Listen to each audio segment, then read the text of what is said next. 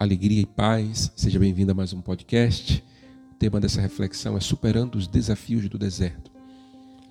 E o Evangelho está em São Mateus, capítulo 4, versículo de 1 a 13. Foi o texto proclamado no primeiro domingo da quaresma. Certamente essa reflexão ela é muito propícia para este tempo.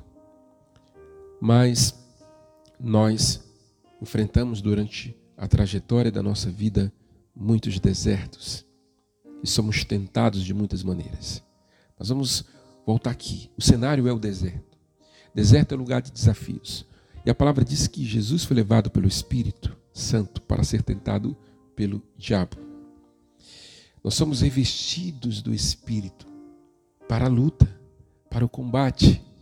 O deserto expõe os limites da nossa humanidade, da nossa fragilidade. Durante toda a história do povo de Israel, o deserto é o local escolhido por Deus, onde o povo precisa passar. É no deserto que o povo caminha rumo à terra prometida. Isto também é uma prefiguração do caminho percorrido do Getsemane ao Calvário. Eu até costumo dizer que talvez o maior deserto enfrentado por Jesus não está nessa narrativa dos 40 dias de oração mas está ali entre o Getsemane e o Calvário. Mas o demônio vai se aproximar de Jesus. Ele está só, fragilizado humanamente, porque a luta também é uma luta corporal.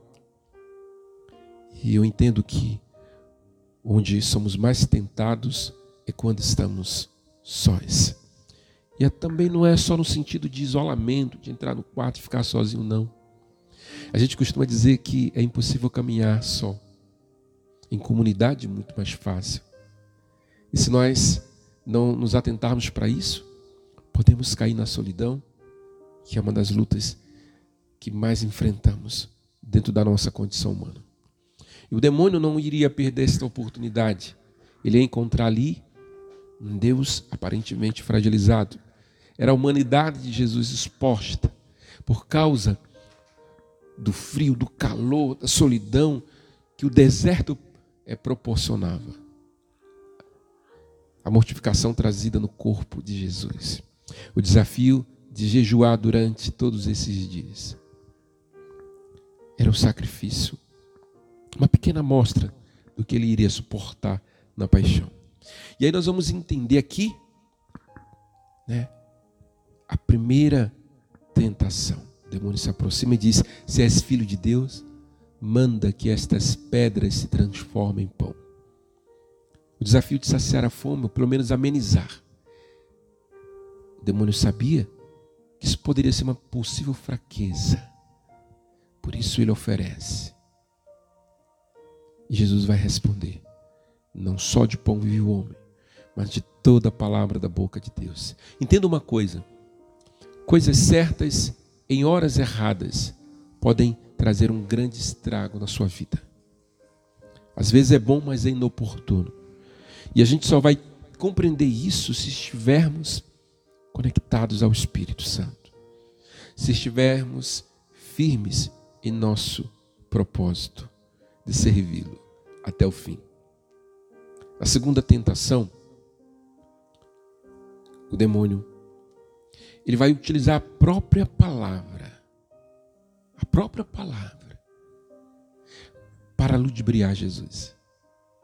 Olha que o Salmo 90 diz: Te lança-te aqui abaixo, porque os anjos se sustentarão em suas mãos, para que não tropeces em alguma pedra. Cuidado com os shows da fé. A fé não é espetáculo, não é viver espetáculo. E muitos estão sendo desviados em nome da fé, em nome da própria palavra de Deus. Deus não quer ver espetáculos da fé acontecendo, shows da fé. Ele quer um coração rendido. Ele quer um coração humilhado. E o próprio Jesus vai usar a palavra para é, vencer esta tentação. não tentarás o Senhor teu Deus.